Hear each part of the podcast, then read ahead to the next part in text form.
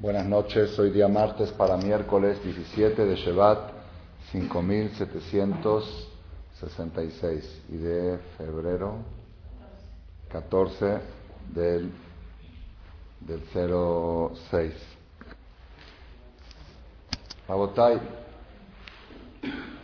leímos en la Torá la semana pasada una de las historias más impresionantes, de los milagros más impresionantes de la historia, que es Keriat Yamsuf, el cruce del Mar Rojo. Tan impresionante, ¿qué quiere decir impresionante? Impresionante quiere decir la energía, la fuerza, el poder celestial de Borolán manifestado en su máxima manifestación fue en Keriat Yamsuf, como decimos, como se dice en la Shirat Ayam, tu derecha y Eminejá Adonai, Nedariba Koach y Eminejá Shem Soyev la manera, lo que sucedió, el que estudia un poquito la historia, lo que ha pasado ahí, jamás en la historia existió y jamás va a volver a repetir.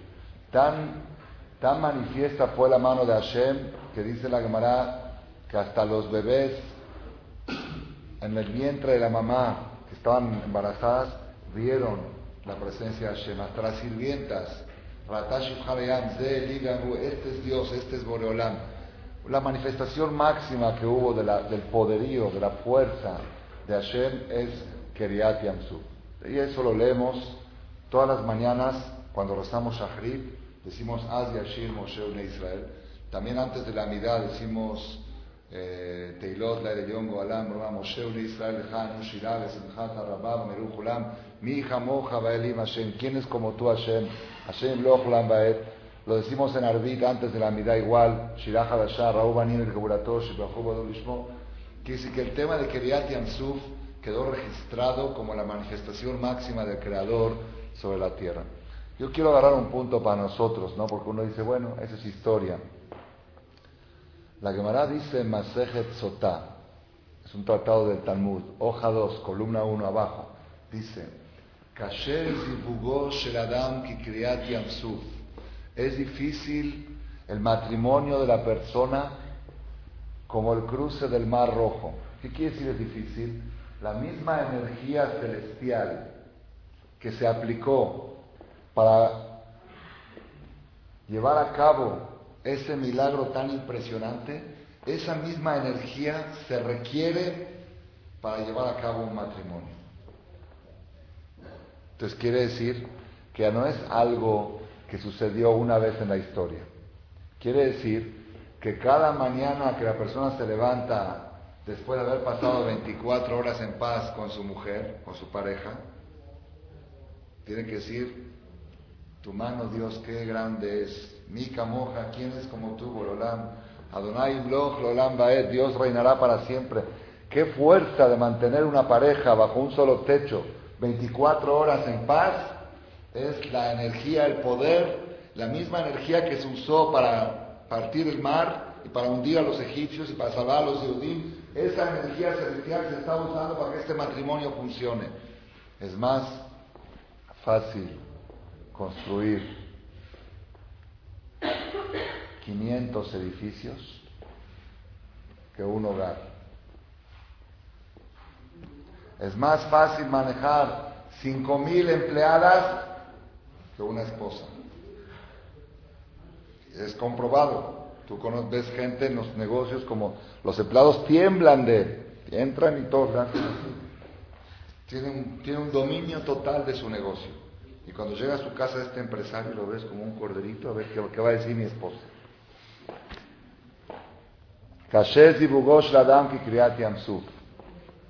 Es difícil el matrimonio de la persona que crea Tiamsuf, como el cruce del Mar Rojo. Así está escrito en la Entonces quiere decir que ya el tema del cruce del Mar Rojo ya no es un tema de hace tres mil años atrás, sino cada día y día tú requieres de ese milagro para que tu matrimonio funcione. ¿Ok? ¿Está bien? Ya es una novedad. Segundo, en la Gemara Pesachim, hoja 118, columna 2, Ufiut Geta Mutbet, dice la Gemara algo que no es muy famoso, no es muy conocido. Kashim mezonotav sheladam kikriat yansuf es difícil los negocios de la persona, la parnasá, el sustento, el éxito financiero, es difícil como el cruce del Mar Rojo.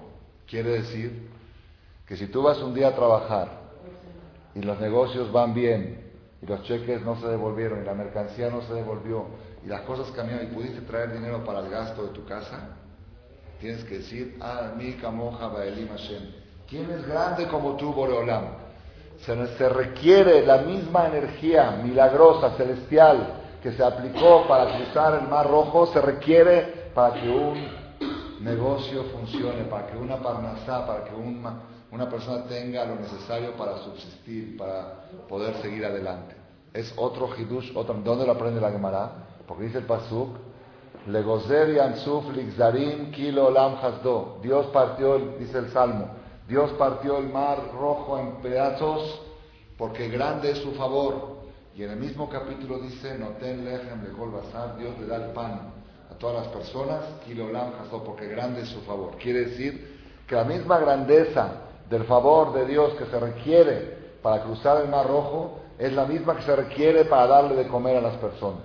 Entonces ya estamos aprendiendo otro secreto, que no solamente para el matrimonio, sino para el sustento, también se requiere de esta energía. Kriyat Yamsuf, el cruce del Mar Rojo, no es algo del pasado, es algo para siempre. Y la tercera que está escrita en el Talmud también, en Pesajim 118, columna 2, dice el Talmud, con perdón de ustedes, Kashim Nekevav Sheladam Kikriyat Yamsuf. Es difícil la evacuación intestinal del ser humano es difícil como el cruce del Mar Rojo. Quiere decir, cada vez que la persona, con perdón de ustedes, entra al baño y pudo evacuar y limpiar sus intestinos, tiene que decir, mi kamoja baelim Hashem, ¿quién es como tú, Borolam? Hashem qué milagro, qué milagro que entré al quirófano, al laboratorio, el que separa la basura, lo malo de lo bueno y desecha los desechos y deja solamente lo bueno. Eso es milagro. Es tan duro como el cruce del Mar Rojo. Quiere decir, cuando nuestros ajamín dicen, hablan de la evacuación intestinal, eso abarca todo el concepto de la salud. Por eso nosotros cuando salimos del baño decimos una bendición especial. ¿Qué bendición? Baruch atah Hashem asher et adam creó al hombre, ubarabo nekavim, nekavim, halulim, halulim, galui, beadua, tú sabes que si se llega a saturar uno de ellos, a obturar uno de ellos, ¿qué? Baruch atah Hashem, rofe kol basar umaflila, bendito Dios que cura a la persona, que le da salud a la persona. La salud está representada por este concepto de la evacuación correcta. Maimónides, en el capítulo 4 del Jot de Ot, dice algo que es bueno saberlo, y habla de la salud. Maimónides escribe ahí que toda persona que me haga caso en los consejos de salud que yo le doy, nutricionales, de nutrición también habla, dice, yo le garantizo que no se va a enfermar jamás y que solamente va a morir de mucha vejez de ser tan viejo, pues de viejo se murió, pero no se va a morir de ninguna enfermedad más que de vejez. Así dice Rambam, Ani Areblo, yo, Maimónides, con su Torah y con su sabiduría de medicina, él le garantiza. Y efectivamente, hace dos años, la hija de mi maestro viuda de Shelita, casada, sacó un libro que se titula, así se titula, Ani Areblo, yo le garantizo. Y ahí trae toda la filosofía de Maimónides combinada con los nuevos descubrimientos de la medicina moderna. Y dice, la persona que lleve estas, estas estrategias que dice Maimónides, garantía que jamás se enferma. Una de las cosas que dice Maimónides en Perek Dalet, del Hot de Ot a la Hayut Dima, lo voy a leer adentro, dice el Rambam, Leolam Ishtader Adam, siempre que procure la persona, Sheyehu Me'av Rafin Kol Yamav, que sus intestinos estén flojos, sueltos, toda su vida. Veye caro le shilshul meat, y que esté siempre al borde, casi antes de una diarrea. No diarrea porque ya es enfermedad, pero que esté tan flojo casi que parezca que está por tener diarrea. Beze klal gadol berefuá, dice Rambam, es una regla grande en la medicina. Kol zeman sharei mientras la materia fecal está restringida, o Yotzebe o sale con dificultad, Jolaim, Raim, Baim, enfermedades malas le vienen a la persona. Hoy está descubierto en la medicina moderna que el 99%, punto 99 de las enfermedades es por desechos que no son desechados, por cosas que se pegan a las paredes de los intestinos y residuos que quedan y no son expulsados para afuera, eso es lo que provoca, Barminan, todo tipo de enfermedades. Por eso decimos Rofe, Colbazar, que Hashem cura a las personas después de... Entonces dice la Gemara, en otras palabras, en conclusión de todo lo que hablamos, las tres cosas, yo creo, más importantes que cualquier ser humano pretende en la vida, ¿cuáles son? Un buen matrimonio, un buen sustento y una buena salud. Esas tres cosas, para que funcionen, requieres de un milagro constante. ¿De qué tamaño el milagro? Hay milagros más pequeños, más grandes. ¿De qué tamaño? Del tamaño de Yamsuf, del Mar Rojo. ¿Qué el tamaño de Yamsuf? El milagro más grande de la historia, esa energía requieres para que funcionen estas tres cosas básicas para tu felicidad, para tu subsistencia.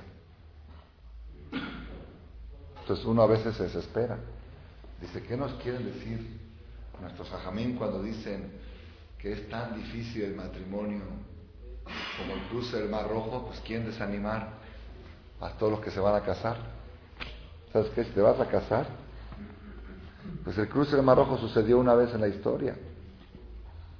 Una vez dijo un jajam en forma de humor, dice, cuando llevan a un marminana, a una persona después de 120 años a enterrarlo, Hoy se acostumbra, bueno, en algunos lugares con cajón, pero en Israel, en Jerusalén, lo llevan, hasta yo he visto varios, varios entierros, lo llevan con camilla, una camilla, y el cuerpo envuelto con el talet, y se ve, es decir, una camilla, como llevan a un enfermo en camilla, camilla que son dos palos y una tela, así llevan también, lo llevan a mano, es más mitzvah, hasta el lugar donde a los tzadikim así los entierran y así los llevan. Yo estuve en varios levayot. Entonces preguntó el jajam, dice cuando van a enterrar a alguien, lleva una camilla que es dos palos y una tela. Y en una boda, cuando se van a casar, ponen cuatro palos y una tela. Dice, ¿por qué aquí son dos y aquí cuatro? Dice, aquí entierran a uno y aquí entierran a dos. Dice, la persona, la persona que no sabe, que cree que la vida matrimonial es fácil, que sepa que que sepas que necesitas un milagro de la dimensión, no un milagrito chiquito para que funcione tu matrimonio. Necesitas un milagro del tamaño del milagro de para que funcione, un, para que funcione un negocio, para que funcione la salud. ¿Por qué tomaron el ejemplo de Keriat Yamsuf y no tomaron el ejemplo de la salida de Egipto? Hay un punto, vamos a ir avanzando, quiero decir dos, tres puntos hoy en esta charla. La verdad es que esta conferencia la di el martes pasado en la ciudad de Panamá, de regreso de Caracas a México, hice una escala en Panamá de 12 horas aterrizar a 7 de la tarde y tomé el vuelo otra vez a las 10 de la mañana. Y en esa conferencia, Baruch Hashem, había más o menos un poco más de público que aquí, eran como unas 500 personas. Baruch Hashem, bueno, porque ahí es una vez al año, era después de 16 meses que no visitaba. Y la hicimos especialmente en el Unishmat de un señor que estaba entre los 30 días que falleció. Esta charla duró una hora y 50 minutos. Pero hubo un problema, falló la grabación y todos los que se perdieron la conferencia están desesperados por escucharla porque todo el mundo salió hablando de esa charla. Mi dijeron, está obligada a volver a decirla y grabarla y ponerla en la página de internet para que la podamos escuchar. Entonces, pues la verdad estoy sintetizando una hora y cincuenta minutos en el tiempo que nos queda. Por eso les digo que estoy diciendo dos, tres puntos y voy a reducir un poco los ejemplos. ¿Por qué tomó el Talmud el ejemplo del cruce del Mar Rojo, que fue un milagro muy grande, y no el ejemplo de la salida de Egipto, que fue también un milagro grande. La noche del Ceder, ¿qué, que celebramos? El cruce del Mar Rojo, la salida de Egipto. La salida de Egipto, el cruce del Mar Rojo, el séptimo día de Pesach, hay mucha gente que ni lo celebra, ni saben que ese día ya están, están en otra. La noche del Ceder, están todos sentados la noche del Ceder celebrando la salida de Egipto. ¿Por qué no dijeron nuestros sabios, es tan difícil el matrimonio, el negocio, y la salud como el milagro de la salida de Egipto. ¿Por qué no dijeron eso? ¿Por qué? Porque hay una diferencia muy grande. A la salida de Egipto nos escapamos del enemigo. Salimos a la libertad, fue el día de la libertad. Pero el esclavizador todavía existe, el faraón todavía está, Egipto todavía está. Y la prueba es que a los tres días salieron a perseguirnos. Quiere decir que el enemigo todavía está. El problema no, la libertad es una libertad relativa. Tú te, fugaste, saliste del país y dentro de tres días viene el enemigo otra vez para regresarte a la esclavitud. Entonces el milagro este no fue milagro definitivo, no fue, no, no fue una libertad sólida, fue una libertad temporal, una libertad de, tres, cuatro días. A los tres días otra vez salió a perseguirlos. ¿Cuándo se consolidó la libertad de Egipto? Cuando se hundieron los enemigos en el Mar Rojo, ahí es, un pueblo libre, porque si ya no existe el esclavizador, pues ya no existe el esclavo. Ahí, ahí la libertad se consolidó. Entonces, ¿qué quiere decir? Rabotai. Matrimonio, negocios y salud son tres cosas que son fáciles de obtener y difíciles de sostener. Fáciles de obtener y difíciles de sostener. Lo más fácil que hay es buscar una novia y casarse. Entrar a la jupa es lo más fácil que hay. Vas, apartas el lugar, el templo, y vas y aquí está mi novia, aquí está el vestido, aquí está todo, vamos, una de miel, y después de regreso se acabó la miel. Y al rabinato. Es lo más fácil.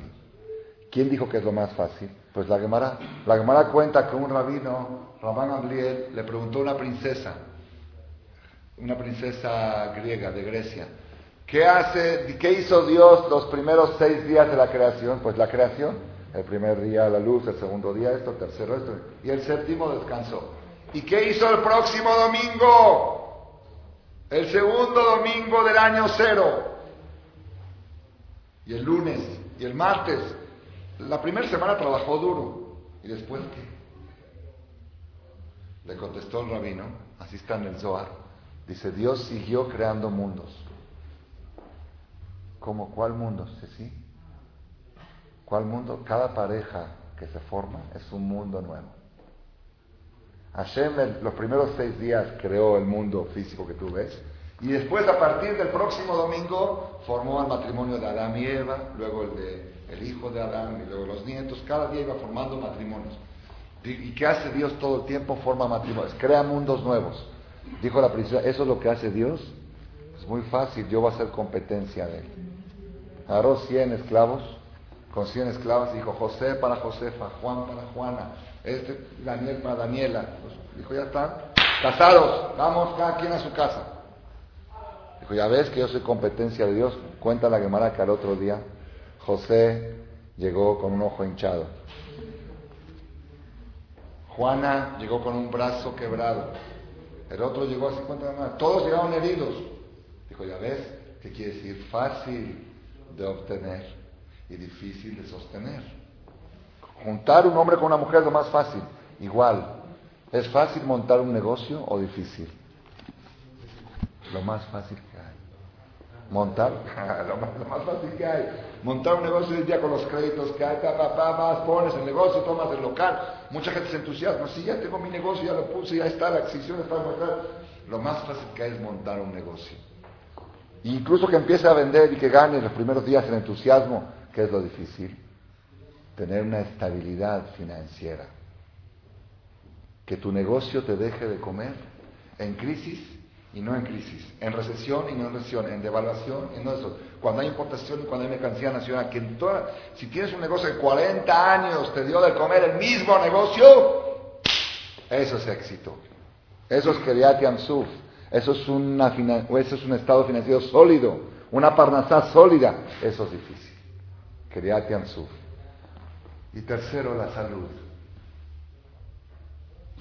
Es Hoy en día la salud es equivalente a bajar kilos. Así ya está la gente siempre cuando, así como es a, desechos en el baño, es también desechar grasas, ¿ok? Quemar grasas. ¿Es fácil bajar 20 kilos o difícil? Facilísimo. El que se propone a bajar 10, 20 kilos, en 3, 4 meses los baja. O en menos, hoy hay pastillas, hay de todo. ¿Qué es lo difícil? Conservar un peso ideal. Ya, ya bajaste, ok, ¿ahora qué? En, dos semanas subes otra vez. Eso, entonces, ¿qué es lo difícil? Conservar la salud. Esas tres cosas, por eso los ajanín toman esas tres cosas. Matrimonio, negocio y salud, fácil de obtener y difícil de conservar, de consolidar. Y la persona necesita luchar. Mi maestro Rabades me confió en una plática personal. Hace 10 años me tardé en consolidar mi matrimonio. ¿Qué quiere decir? Quiere decir que hay que luchar. La persona no, piensa ya, eso fue en el noviazgo, ahora todo tiene que en noviazgo. Noviazgo de Barim Betelín, Después de casado empieza uno a consolidar su matrimonio y hay que luchar y se necesita la energía celestial del cruce del Mar Rojo para consolidar el matrimonio, para que sea sólido, para consolidar un negocio, para consolidar un estado de salud. Eso es lo que nos enseñan nuestros sabios. Y acá viene la pregunta. La pregunta es, ok, ¿cómo se hace para obtener ese milagro? O vamos a hacer una pregunta antes, porque veo que tengo un poquito más de tiempo. Una pregunta antes. ¿Para quién es difícil? Caché es difícil como el cruce del Mar Rojo. ¿Para quién fue difícil el cruce del Mar Rojo? ¿Para quién? ¿A Dios se le dificultó? ¿Sudó? ¿Hashem tuvo que sudar para cruzar, para partir el mar? ¿Para quién? Para el pueblo de Israel, el pueblo de Israel ¿qué hicieron? Vamos a caminar. ¿Ah? Para el mar, ¿para quién fue difícil? ¿Para quién? ¿Ah?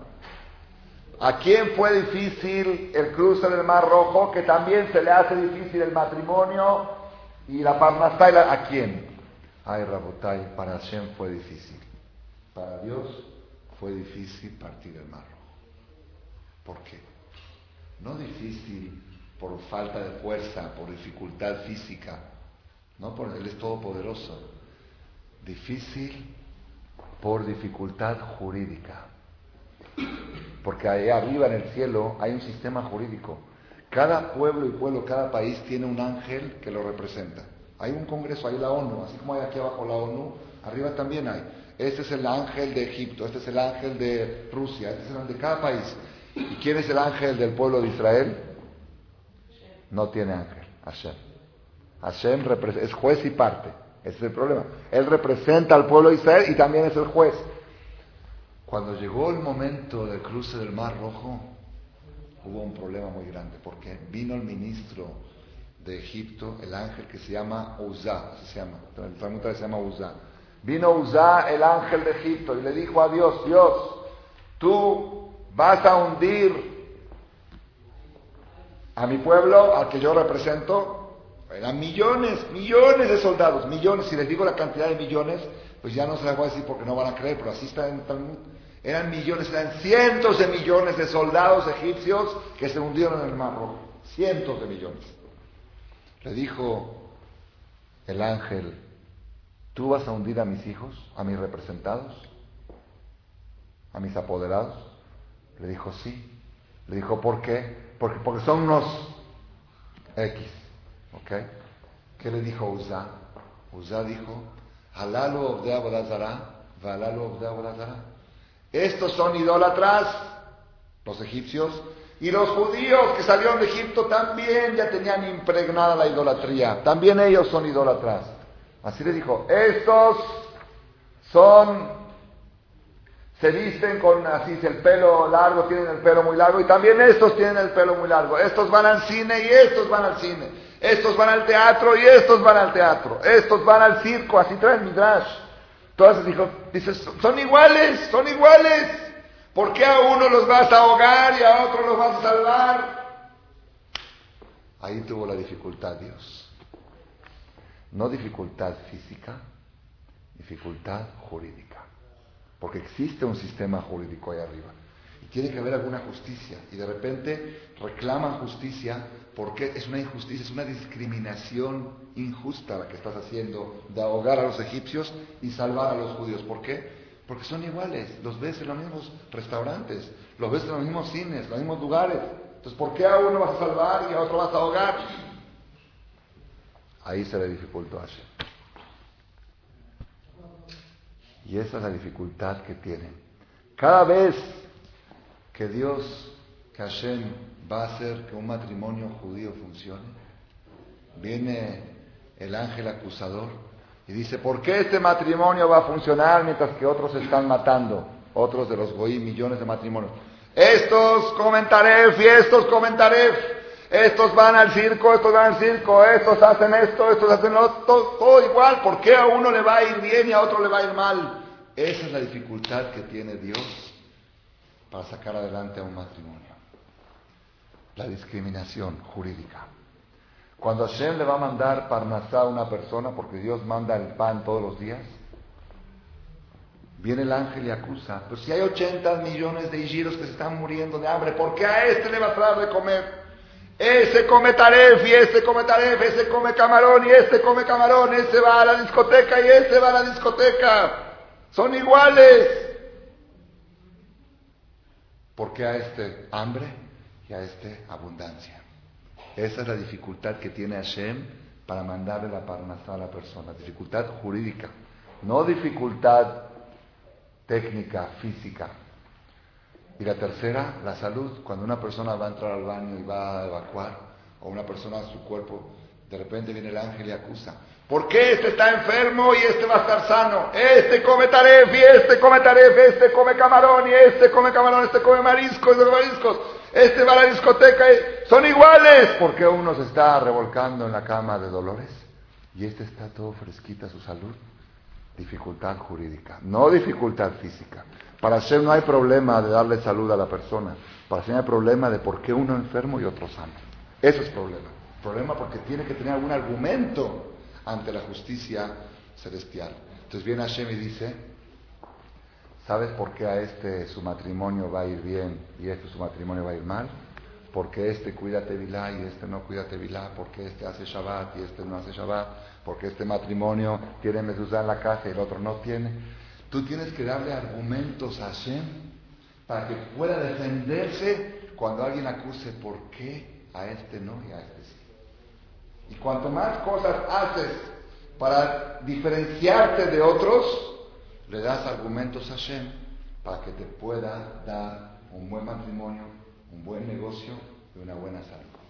Y es por eso salimos del baño y decimos a Yatzar, ¿por qué? Así dice, a este le voy a dar una buena evacuación porque él sale y me bendice. Y el otro sale y se va volando y no, dice la veraja. A este le voy a dar comida porque antes de meter algo a la boca dice Shakol ni Abibaro y el otro no. Entonces tú tienes que dar argumentos a Boreolam para que él te pueda defender en la justicia. Ahora, vamos a ver ¿Cómo se puede lograr el cruce del Mar Rojo en nuestra vida cotidiana? ¿Cómo se puede lograr que nuestro matrimonio funcione? Que nuestro negocio funcione sólidamente, estabilizadamente. ¿Cómo se puede lograr cómo se puede lograr que nuestra salud sea estable? ¿Cuál, cuál, ¿Hay alguna estrategia o no? Para poder lograr esto, yo creo, se necesita estudiar lo que pasó en el cruce del Mar Rojo, ver qué estrategias se utilizaron ahí y utilizar las mismas todos los días en nuestra vida. ¿Qué estrategias se utilizó ahí? Ahí dice que cuando Moshe iba a partir el mar, el mar no se quiso partir. Y el mar le discutió quién, quién es el mar, el ángel que representa al mar. Le dijo a Moshe, ¿por qué me voy a partir?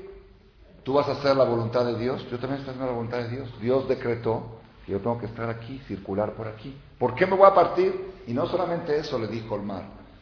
Tú fuiste creado el día viernes y yo fui creado el día lunes. Yo soy mayor que tú, hay que respetar a los mayores. El mar es mayor de edad que el hombre, porque el mar fue creado el segundo día de la creación y el hombre fue creado el sexto día. Entonces, ¿quién eres tú, menor, inferior, para darle orden a alguien mayor?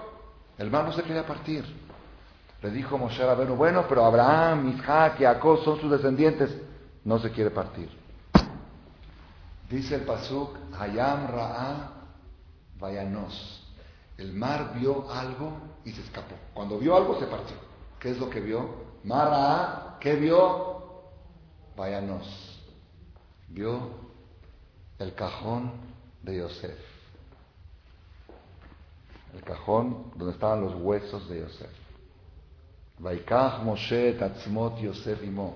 Moshe llevaba con él el cajón de Yosef todo el camino en el desierto hasta llegar a Israel, lo enterraron en Israel. Era la, el juramento que hizo Yosef, no salen de Egipto si no llevan mi cajón. Cuando el mar vio el cajón de Yosef, se partió. Porque allá Ra, el mar vio Vayanos. ¿Qué es Vayanos? Vio el escape. ¿El escape de quién? Vayanos. Cuando Yosef estaba a punto de caer en el pecado, cuando entró a la habitación de la esposa de su amo, el día de, que era el día de Shehuar de ellos, que todos se fueron a la iglesia y quedó solamente ella se hizo la enferma para caer con él. Y entró al cuarto y, está, y ella le dijo, acuéstate conmigo. Y él dijo, no puedo hacer esto, no puedo hacer esto porque estoy fallándole a tu marido y a Boreolam. Veloratza y no quiso Lishkabetzla acostarse con ella, Liotima para estar con ella, dice la Gemara, todo que se acuesta con una mujer, Barminan prohibida, ese pecado lo envuelve, esa mujer, esa Ijire lo envuelve hasta el otro mundo. Uno piensa ya, lo hizo y se fue, no, no hay. La, mujer esa lo tiene, que, que le dice, como un perro lo envuelve a esta persona y lo acompaña hasta el otro mundo. Yosef dijo, yo no, esto lo que voy a hacer ahora no es cosa del momento, me estoy enterrando eternamente. Entonces ella lo agarró de su ropa y dice la Torah, vaya Bigdo, abandonó su chaqueta, vayanos y se escapó, vaya y se fue para afuera. Ayamra, el mar vio, vayanos, vio el escape de Yosef, cómo se escapó del pecado y se partió. Dijo, si él se escapó, yo también me escapo. Y me abro. Así traen en el pasuk, están en la ¿Qué es, ¿Qué es lo que está escondido aquí, Rabotai? Aquí está escondido un secreto muy grande. La Gemara dice que cuando una persona entra a una ciudad y siente que le están echando el mal de ojo, siente, así siente que le están echando el ojo. A veces pasa, ¿no? Principalmente si uno es Halevi o Shami, los de origen sirio, tenemos mucho, mucha sugestión con el mal de ojo. Y existe el mal de ojo. Y está en la Torah el mal de ojo. En muchas partes de la Torah. Y hay un dicho popular que dice en árabe, el que no le teme al ojo no le teme a Dios. Porque Dios estableció, así como Dios estableció que haya leones en el mundo y que haya terremotos y temblores y que haya todo tipo de cosas, Dios estableció que exista el ojo. Existe el ojo. Y una persona entra a una ciudad y siente que alguien le está echando el ojo. ¿Qué puede hacer? puede hacer? Pues uno que ya se pone un hamse, ¿sí? que, ponga, que haga la mano así. Pues la Gemara dice que haga lo siguiente, que agarre los cuatro dedos de la mano derecha y que cierre el pulgar izquierdo, y los cuatro dedos de la mano izquierda y cierre el pulgar derecho en esta posición, y que diga lo siguiente, acuérdense lo que hay que decir. Ana de Yosef Katena de la Shalta de Enabisha. Repítanlo. En español, yo soy descendiente de Yosef, que en la descendencia de Yosef no le pega el mal de ojo. La descendencia de Yosef está, como se dice, blindada contra el mal de ojo. Está bloqueada el mal de ojo está bloqueado, no tiene acceso. ¿Viste cuando entra un archivo de virus en tu computadora y dice el sistema antivirus lo bloqueó, lo rechazó? Yosef tiene un sistema anti-ojo, anti-mal de ojo que rechaza esos virus. Yo soy descendiente de Yosef, yo tengo ese protector antivirus. Yo soy descendiente de Yosef. Ven por ti, Yosef. Cada vez que ves a alguien bello o alguien que ganó mucho dinero, como dices, Ben Porat Yosef. ¿Por qué decimos Ben Porat Yosef? Mi hijo que se multiplique, Yosef, Porat es multiplicar. Ben Porat, mi hijo se multiplique Aleaim, por encima del ojo. Se multiplica sin que le pegue el mal de ojo. Yo soy descendiente de Yosef. Y esto es un problema. ¿Por qué es un problema? Porque tú seguro no eres descendiente de Yosef. Te lo juro que no eres. Porque si eres Cohen, es descendiente de Aarón, no de Yosef. Entonces a ti dónde sirve. Y el que es Leví, el Hatán, tampoco es descendiente de Yosef, porque eres Leví. Y nosotros, los que no somos ni Cohen ni Leví, ¿cómo nos llamamos Yehudi? ¿Por qué Yehudi? Porque la mayoría somos de Yehudá. Entonces, ¿de dónde Yosef? ¿Cómo puedo decir yo soy descendiente de Yosef? ¿Qué quiere decir descendiente de Yosef? Descendiente de Yosef quiere decir, Rabotai, la Gemara dice que los alumnos se consideran como hijos. El alumno es como hijo. Si yo estudio, el, el para mí es como mi papá. Los alumnos son como hijos. Yo soy descendiente de Yosef, quiere decir yo soy de la escuela de Yosef. Yo soy alumno de Yosef. Yo sigo los aprendizajes que enseña Yosef. ¿Qué enseña Yosef? La Gemara dice, ¿por qué razón Yosef quedó para toda la eternidad protegido contra el mal de ojo? ¿Por qué razón? ¿Por qué? Dice, porque un ojo que no quiso ver lo que no debería de ver, a ese ojo que no le pegue el mal de ojo. Él cuidaba su vista. Él empezó, desde que estaba en casa de su patrona, la patrona se vestía, la esposa de su amo se vestía, la Gemara dice, tres vestimentas nuevas estrenaba diario diferentes. Si a quizá le gusta el café, quizá le gusta el azul, quizá le gusta el amarillo, quizá le gusta la combinación de la bandera de México, o quizá de la América, o quizá la Argentina. No sabía cuáles eran los gustos. Probaba. Y este chavo guapísimo, de los hombres más bellos que hubo en la historia, de muchacho de 18 años, no volteaba, no volteaba a ver. Es que seguro no le gusta el café, por eso no volteaba a ver. Seguro no le gusta el amarillo. Así pensaba ella. ¿Cómo puede ser un muchacho de carne y hueso, lindo, bello, guapo, que te vistes una ropa nueva y atractiva y no voltea? Debe ser que ese color le tiene alergia a ese color. Puede cambiar de color. Un año entero, cambiando de ropa tres veces al día, nueva, estrenando, con diferentes combinaciones de colores y de modelos y de estilos. Minifalda, maxifalda, pantalones, combinación de... Nada, no voltea. Un día le dijo, ¿por qué no me ves? Dijo, porque eres una mujer casada y yo no puedo voltear a verte. ¿Qué hizo? Le puso una cuellera. Una cuellera, así se llama, un fierro aquí, se lo clavó con un tornillo para que a fuerzas tenga que ir así. Y si va así la va a tener que ver. Ya no puede ir así. ¿Qué hacía Yosef? Iba así y cuando pasaba la vez cerraba los ojos. Aquí no le puede poner un tornillo. Después hay algo que, ustedes no saben, yo tampoco lo sabía, lo descubrí este año que estudiamos la Perashá, hace, hace un mes lo descubrí. Dice el Midrash que después que lo metieron al bote a Yosef, porque ella lo denunció que él la quiso violar, después que lo metieron a la cárcel, todo el año ella iba a visitarla, a visitarlo todos los días a la cárcel. En un ¿Saben qué cárcel era? Las cárceles de hoy son palacios. Eran calabozos, eran un pozo abajo de la tierra iba a visitarlo todos los días, le decía, tienes oportunidad de salir de aquí y subirte hasta lo más alto de la política, si me haces caso. Todos los días. No hubo un hombre que podía justificar una acción como Yosef. Tenía justicia para hacerlo. Mis hermanos me traicionaron, me alejaron de mi papá. Y para cómo llegué a la cárcel. Mira cómo estoy. ¿Qué es cárcel? Pesach, Shavuot, Sukkot, Rosh Hashanah, Kippur, Shabbat, Domingo, lunes, día de la amistad, día de madre, día del padre, todo está ahí adentro. Un joven de 18 años, guapo, bello, que tiene todo, todo, todo, inteligente, todo el futuro por delante. Y le vienen a ofrecer una oportunidad de sacarlo de ahí a cambio nada más de un placer, de complacer. Nada, cero. Yo soy descendiente de Yosef. Yosef, después que llegó a ser rey de Egipto, después de 10 años de cárcel, 12 años de cárcel, en el desfile militar, cada año, día de la independencia, iba el faraón adelante, el faraón adelante. ¿Ustedes saben qué tamaño tenía el faraón? ¿Cuánto medía el faraón? ¿Cuánto? No, es mucho. 50 centímetros de altura por 50 centímetros de ancho. Como una televisión era así, de 12 pulgadas.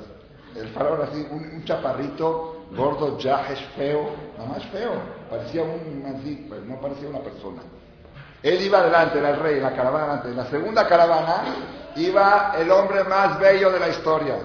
Las mujeres de Egipto, las chavas Banot, se paraban en la muralla para ver el desfile. ¿A quién querían ver? Al cuadrado ese. Ah. Querían ver los ojos de este hombre tan bello. Y este hombre iba con los ojos para abajo. Porque no puede voltear a ver mujeres. Y las mujeres lamentaban sus joyas. Nada más para que él haga así, a ver quién me la aventó y que haga así, nada más, nada más. Nada más, no hay nada más.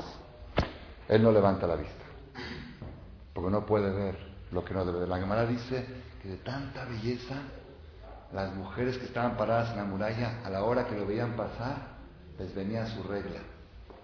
Así se llama, de tanta excitación. Yosef, no hubo un hombre tan bello, no hubo un artista que compita con Yosef. No hubo y no va a haber. Y él, para abajo, una sola vez levantó la vista. Cuando arrojaron una joya de chapa, no era ni siquiera de plata, algo de bronce o de algún metal barato, pero decía en hebreo, todo el que se case conmigo se está casando con la descendencia de Jacob. Dijo, eso sí está raro. Dijo, ¿esta quién es? Mandó a investigar. Resulta que era la hija de Dina de la violación que tuvo accidentalmente con Shechem. Cuando fue violada quedó embarazada. Y de ese embarazo nació una niña. Y los hermanos, los tíos rechazaron a esa sobrina. Dijeron, esta no puede, esta es una vergüenza para la familia de esta niña. Pero es una criatura, ¿qué se puede hacer? Jacob le puso esa cadenita, una shemirá, y la mandó al desierto, con esa protección. La encontró este Potifar, la adoptó y al final pues, llegó a ser la esposa de Yosef, con esa se casó y de ahí tuvo sus hijos. Yosef se casó con su sobrino. Fue la única vez que levantó la vista, porque vio un texto en hebreo que decía, soy hija de Jacob Abino. Soy descendiente de Jacob Abino. Yo soy descendiente de Yosef, descendiente de Yosef, yo sigo la escuela de Yosef. Yosef quedó para toda la historia blindado contra el mal de ojo. Dice la Gemara, ¿por qué? un ojo que no quiso ver lo que no tenía que ver, no le va a pegar el mal de ojo. Cada vez que la persona siente que le están echando el ojo, yo soy descendiente de Yosef, que adopte la escuela de Yosef. Al adoptar la escuela de Yosef te conviertes en descendiente de Yosef. Rabotai, voy a terminar esta charla con dos historias relacionadas con el tema.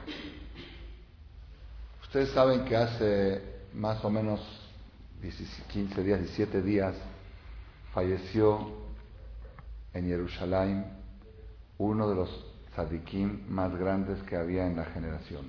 Se llamaba Rabbi Kaduri. Tenía más de 100 años de edad. Era el cabalista más avalado y aceptado, el único avalado y aceptado por todas las, por todas las autoridades rabínicas. Sabían que esa sí era la cabalá verdadera, la que él llevaba. Un tzadik, hay historias impresionantes de él, historias impresionantes de él. Y es mitzvah dentro de los 30 días del fallecimiento de un tzadik hablar y contar algo de él. Y si no, es peligroso. Así está escrito. Kola mitatzel, todo el que se afloja de hablar bien de un jajam fallecido, Barminan hay un castigo no, no lo quiero decir. Entonces, quiero aprovechar esta oportunidad, ya que estamos hablando de este tema, y contar una historia. Hay muchas, pero una que la conozco de segunda fuente, de mi maestro personalmente, que él la vivió con él, y eso lo quiero contar.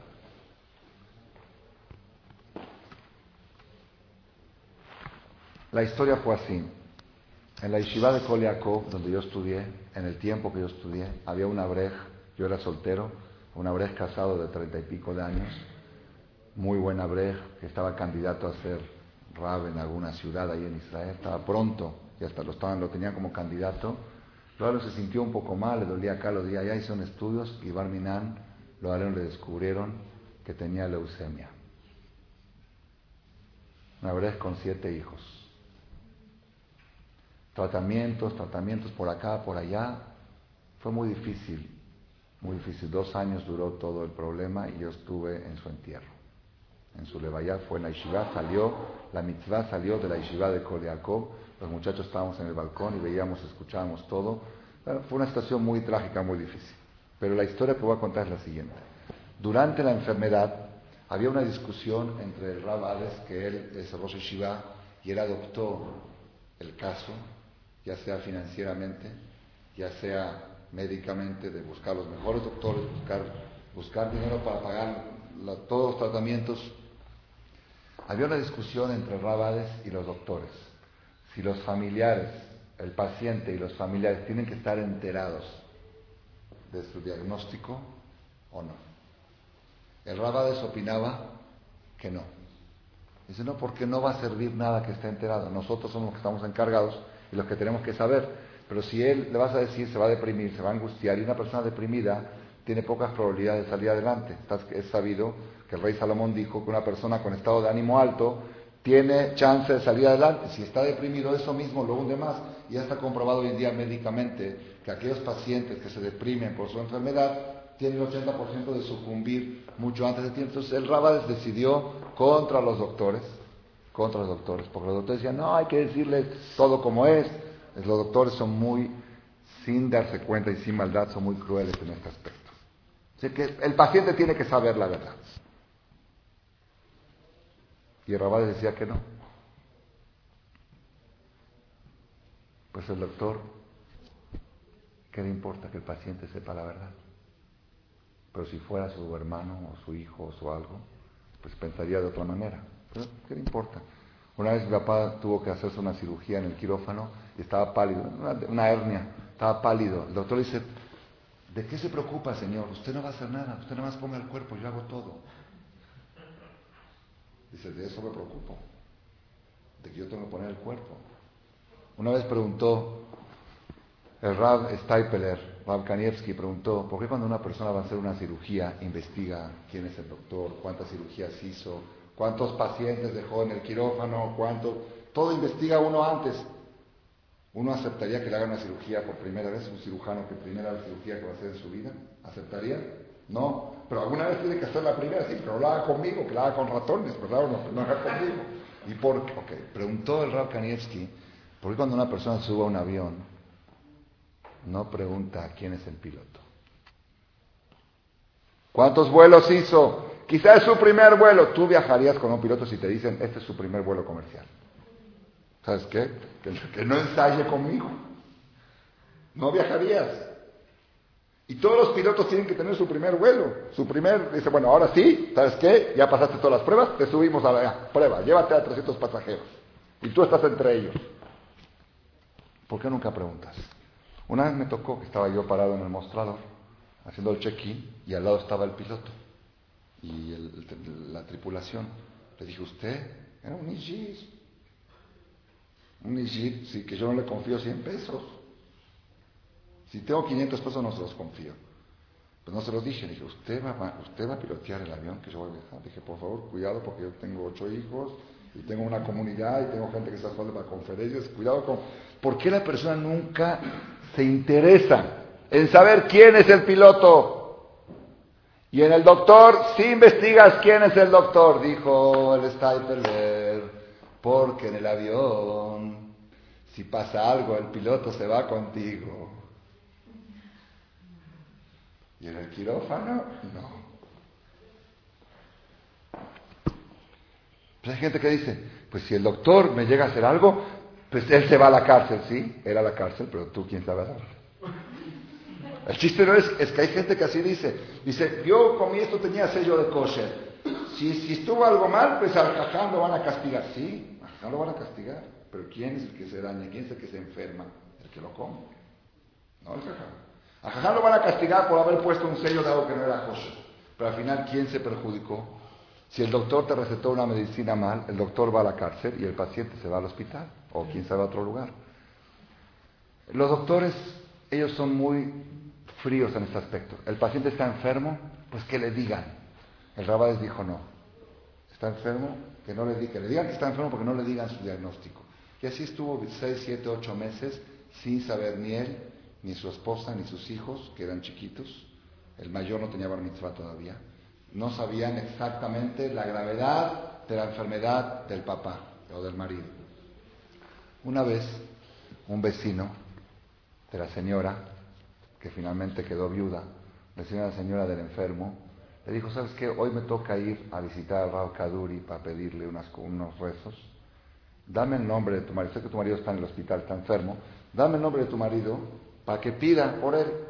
Dijo, ok, aquí está Jaim Ben Masuda, me acuerdo hasta ahora era el nombre, Jaim Ben Masuda, ve y pide, le apuntó el nombre. Llegó el vecino, que tampoco sabía la gravedad de la enfermedad, sabía que estaba enfermo, con el Rav Kaduri y le dijo, ¿puede hacerte filar por este abrej? Dijo, este, Joleme Sukan, Joleme Sukan, está enfermo grave, está enfermo grave, este se va a morir, se está por morir, está enfermo grave. El vecino se quedó así, dijo, bueno, se enfermo grave, pida, pida por él. Regresó con la esposa y le dijo, ¿sabes qué? Yo no sé. Fui con el rabino, le pedí por tu marido y me dijo que tu marido está grave. Entonces ella cuando escuchó esto se puso a llorar, fue a gritarle al rabades, ¿por qué a mí no me dicen? Mi marido se va a morir, mi marido está enfermo, está grave, ¿por qué a mí no me dicen? No sé qué. Entonces rabades se tranquilizó, le dijo, mira, la enfermedad que tienes sí es grave, pero Besat Hashem, Dios es grande y va a sacarlo adelante. Yo nunca te dije que no era. Es una enfermedad difícil, pero no. Eh, bueno, el Kitsur la tranquilizó un poquito y ahora el que estaba intranquilo era Rabades. ¿Qué intranquilidad tenía? ¿Ah?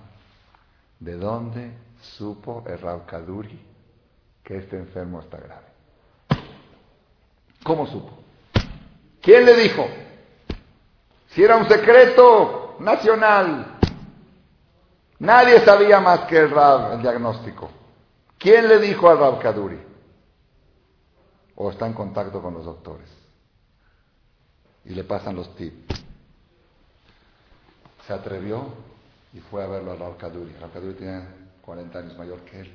Le dijo, Jajam, yo soy Rab y tengo una pregunta. Pasó así, así, así. Vinieron a pedirle por un alumno mío y usted dijo, Joleme Sukan, enfermo grave. ¿De dónde usted sabe?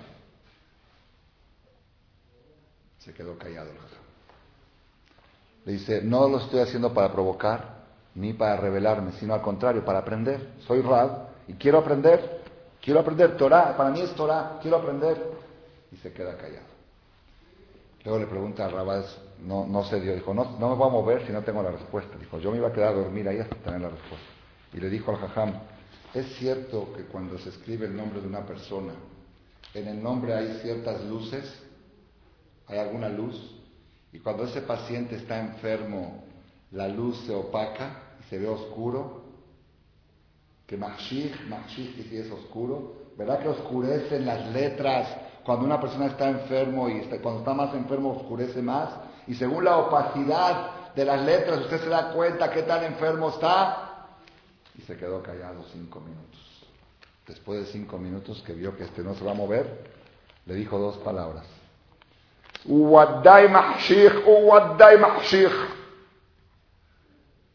Yo lo escuché de Rabades.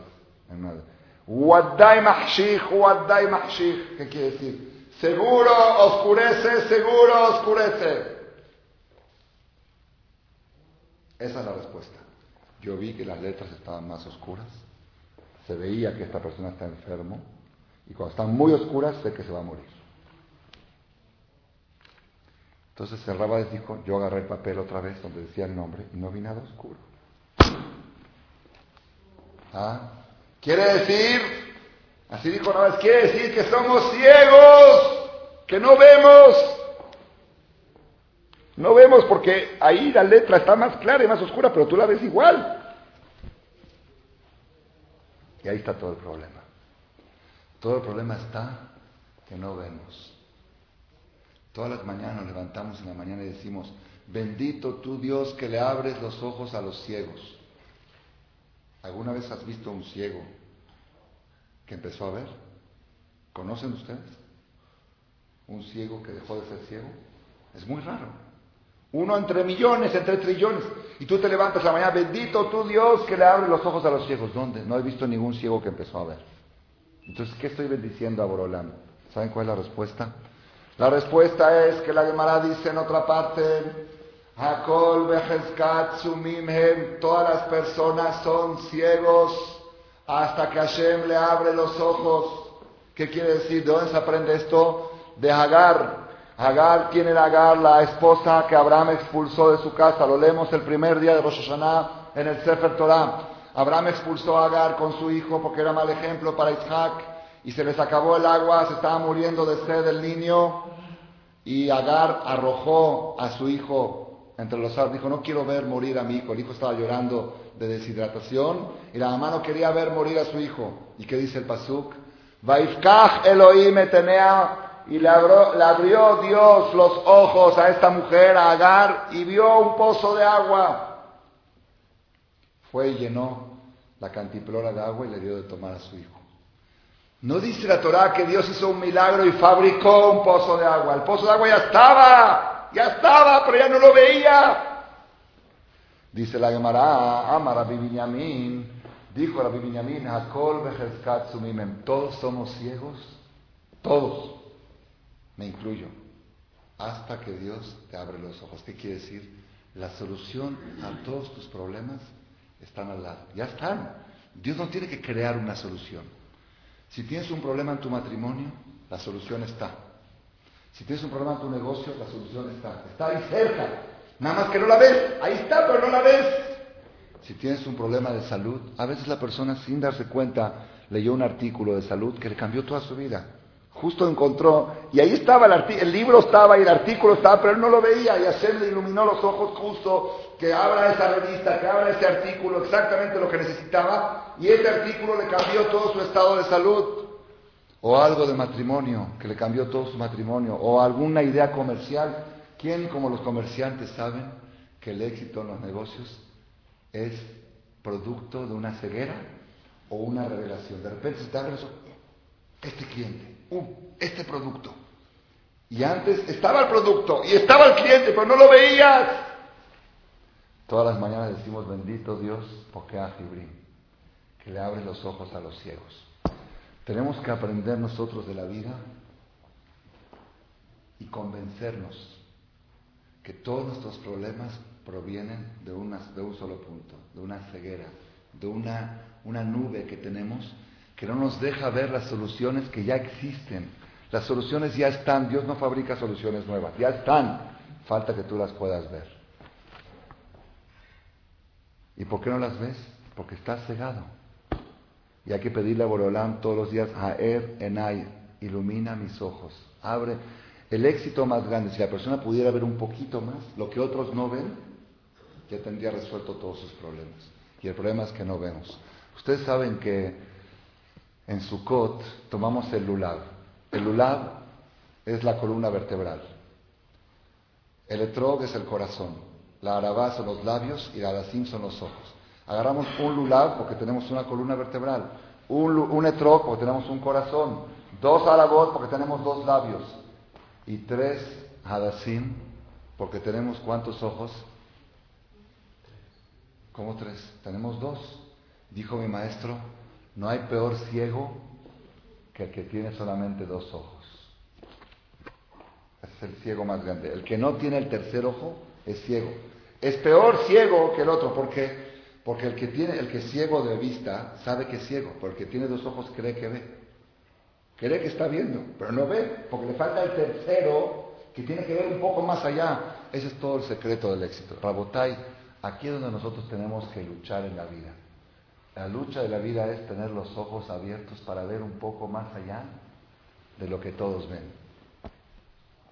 Hace dos semanas, en la misma semana que falleció el Raúl Kaduri, en esa semana tocó el aniversario de Babasali, Raúl Hatzira, que hace 20 años había fallecido, y yo tuve Jud de estar en su entierro como chofer del Rabades. Yo fui chofer y lo llevé hasta Netivot, había 400.000 personas en su entierro hace 20 años, y también el de Rab Kaduri lo pasaron por televisión en vivo, hubo 400.000, esperaban 20.000 y hubo 400.000. Yo vi el reportaje, no en vivo, lo vi después de unas horas. Lo pasaron en la televisión de Israel. Lo vi por internet, yo no tengo tele, por supuesto. Rabotai, el Rabu Hatzira, Babasali. Hay muchas historias de él, pero yo quiero contar una que puedo poner la mano en el fuego por ella, porque aquí estuvo parado, aquí en este lugar, su nieto, el hijo de su hija, y él dijo, yo les voy a contar la historia no como está contada en su bibliografía, sino como fue real. Una historia que se publicó en todos los medios de comunicación, en la, prensa, cuando sucedió, cuando vivía el rabbi, yo estaba en Israel de soltero, y yo la vi en los periódicos, pero yo se las voy a contar no como el periódico, sino como fue real. Habían secuestrado, perdónenme un poquito la hora, ya son cinco minutos más y terminamos. Habían secuestrado, hasta las luces nos están avisando que tenemos que terminar. Habían secuestrado en Israel, esto pasó como hace 30 años, yo estaba en Israel estudiando de, de soltero en la yeshiva, habían secuestrado al hijo de un general del ejército. Secuestrado. El servicio secreto israelí conoce cada metro cuadrado del Estado de Israel. Tiene un, sistema de, No hay forma de ocultar a alguien en el territorio, es un territorio pequeño Israel. Lo buscaron, lo rastrearon por todo Israel y no aparece el niño. No aparece el niño, no aparece, no puede ser, no puede ser. Entonces un amigo le dijo, oye, ¿por qué no vas con un rabino que se llama Abu Hatzira? Que te dé una bendición, que te dé, para que recuperes tu hijo. Él no era muy creyente, el general. Decía, no, aquí el servicio secreto. Bueno, ya que, ya que el Shin Bet dijo que no pueden hacer nada, pues a ver si, si Dios puede hacer algo. Fueron con el rabino Israel Abu Hatzira, el Babasali, que le llaman Babasali, y él dijo, vayan con mi hijo Meir, que él es más grande que yo. Que él vivía en Ashdod, el hijo de Baba Sali, que es el tío del que contó la historia aquí. Dice, mi abuelo fueron con mi abuelo y mi abuelo mandó con mi tío, con su hijo, que es mi tío, hermano de su mamá de él. Vayan con mi hijo. Su hijo tenía 60 años, yo lo vi a Babasali a los 90, lo vi con mis ojos, tuve justo una sola vez de verlo, en un Brit Milá. Pero el hijo tenía 60 años, vayan con mi hijo. Fueron con su hijo, entraron, le contaron el problema, se metió en una habitación, salió y dijo, tu hijo no está en Israel, está en Londres. ¿Cómo? A ver, explícale bien este jaján porque creo que no escuchó la historia. Le dijo, yo soy un general de Israel, no soy de Londres, soy de acá, y me lo secuestraron aquí. Sí, sí, sí, ya sé todo. Tu hijo no está en Israel, está en Londres. Ver, explica. Ver, trae un papel. Ahora un papel, así está contado en la bibliografía. Trae un papel. Dibujó Londres, el mapa, dibujó las calles, dijo, aquí hay una avenida, aquí hay otra avenida, aquí hay una calle. Dijo, ¿ves esta calle? En, en esta esquina hay un edificio de siete pisos. En el piso número cinco, en el departamento dos, ahí está tu hijo. Este se volvió loco. Pero como ya no había, ya no había este, alternativa, dijeron, vamos a probar. Se pusieron de acuerdo con el servicio secreto de Inglaterra, de Britania. Dijeron, ¿sabe qué? Aquí un rabino cabalista dijo que mi hijo está en tal lugar, en tal dirección. Vamos a probar. Hicieron un comando. Fueron cinco este, de, comando de servicio secreto, con unos israelíes también. Entraron, rompieron la puerta, entraron, agarraron al niño, lo subieron al avión y lo trajeron. Más ella sin, sin violencia, sin nada. Ahí estaba el niño. Este general se volvió loco. No nomás el general, el ayudante del general era un ateo, el chofer del general del ejército era ateo, que no creía en nada. Ya saben que ateo, gracias a Dios, ateo que no cree en nada. Dice, no puede ser. Dice, yo tengo que entender qué es lo... Fueron, ¿con quién fueron? No con el hijo, fueron con el papá.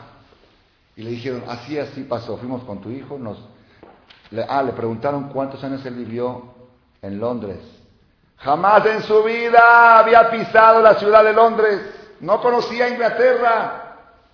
¿Cómo pudo dibujar la ciudad y las calles y el edificio? Fueron con esta pregunta con el papá, con el viejito, con Babasali, el que falleció, que celebraron 20 años su aniversario la semana, hace dos semanas. Dijeron, a ver, ¿me puede explicar cómo su hijo sabía dónde estaba y cómo pudo dibujar?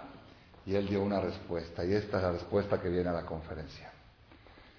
Dice así, porque mi hijo se cuida de no ver lo que ustedes sí ven, por eso él puede ver lo que ustedes no ven. porque mi hijo no ve lo que ustedes andan viendo todo el tiempo.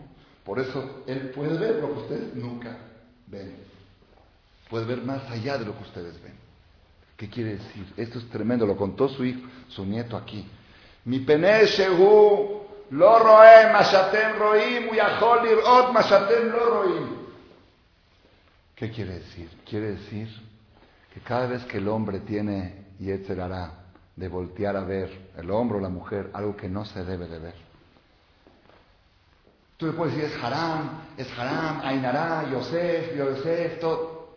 Nada más olvídate de haram, nada más una cosa. Si quieres ver, voltea a ver. Pero cada vez que volteas a ver, que sepas que estás nublando tu vista. ¿Qué estás nublando tu vista? Estás bloqueando tu vista para no ver más allá para no ver soluciones a tus problemas, para no ver el pozo de agua que estaba ahí, que antes lo podías ver y ahora como volteaste a ver una mujer, ya no ves ese pozo de agua. Estás bloqueando. Allá el mar rojo se partió gracias a un hombre que cuidó su vista. Y si tú quieres que Dios te parta el mar a ti, y que tu matrimonio funcione, y que tu negocio funcione, y que tu salud funcione, necesitas ver más allá. Y para ver más allá, tienes que ver menos acá. Cuanto menos acá veas, más allá vas a ver. Este es el mensaje de la charla. La persona tiene que aprender, ahora estamos en las seis semanas de Shobabim, ya estamos por terminar, la próxima semana es la última. Shobabim son seis semanas para reparar temas de la vista, cuidar los ojos. Nada más que hoy encontramos una nueva motivación. ¿Sabes por qué estoy cuidando mis ojos? Cada vez que vas a voltear a ver una propaganda, un anuncio, una novela, una película, una cosa que no se debe de ver.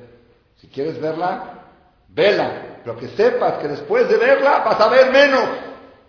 Vas a tener menos capacidad, vas a reducir tu capacidad visual. ¿Te conviene? Por businessman no te conviene. Si quieres hacer mañana buenos negocios, ayer cuida, si quieres, el domingo cuida tu vista para que el lunes veas nuevos clientes. Por decirlo así.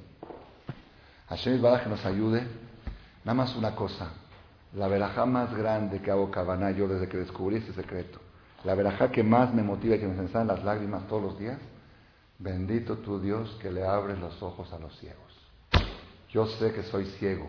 Porque si yo vería un poquito más, ya encontraría la solución a todo. Todo depende de tener un ojo más abierto. De repente hay una, estás buscando un departamento para comprar para tus hijos o algo de repente una oportunidad, son 30, 40 mil dólares menos, y nada más que te abrieron los ojos y lo viste, porque si no ya ibas a comprar otra cosa. Nada más que te abran los ojos, que en todo, para encontrar buenos alumnos para la yeshiva, para encontrar buenos donadores, para, para todo lo que necesitas nada más es tener los ojos abiertos, que Hashem te lo abra, te diga este, esta persona te va a ayudar, esta persona te va a salvar, nada más que te abran los ojos. ¿Y qué se necesita para que te abran los ojos? Cerrarlos. Si tú sabes cerrarlo cuando hay que cerrarlo, entonces lo vas a tener bien abiertos cuando los tienes que tener abiertos. Shin nos ayude a que podamos tener siempre los ojos bien abiertos para ver soluciones que ya existen de todos nuestros problemas y de esta manera, Hashem, nuestro matrimonio, nuestros negocios y nuestra salud van a ser exitosos y prósperos siempre y el mal de ojo no les va a pegar a ellos, sino todo el tiempo ven por At ven por Ataleain, amén de amén.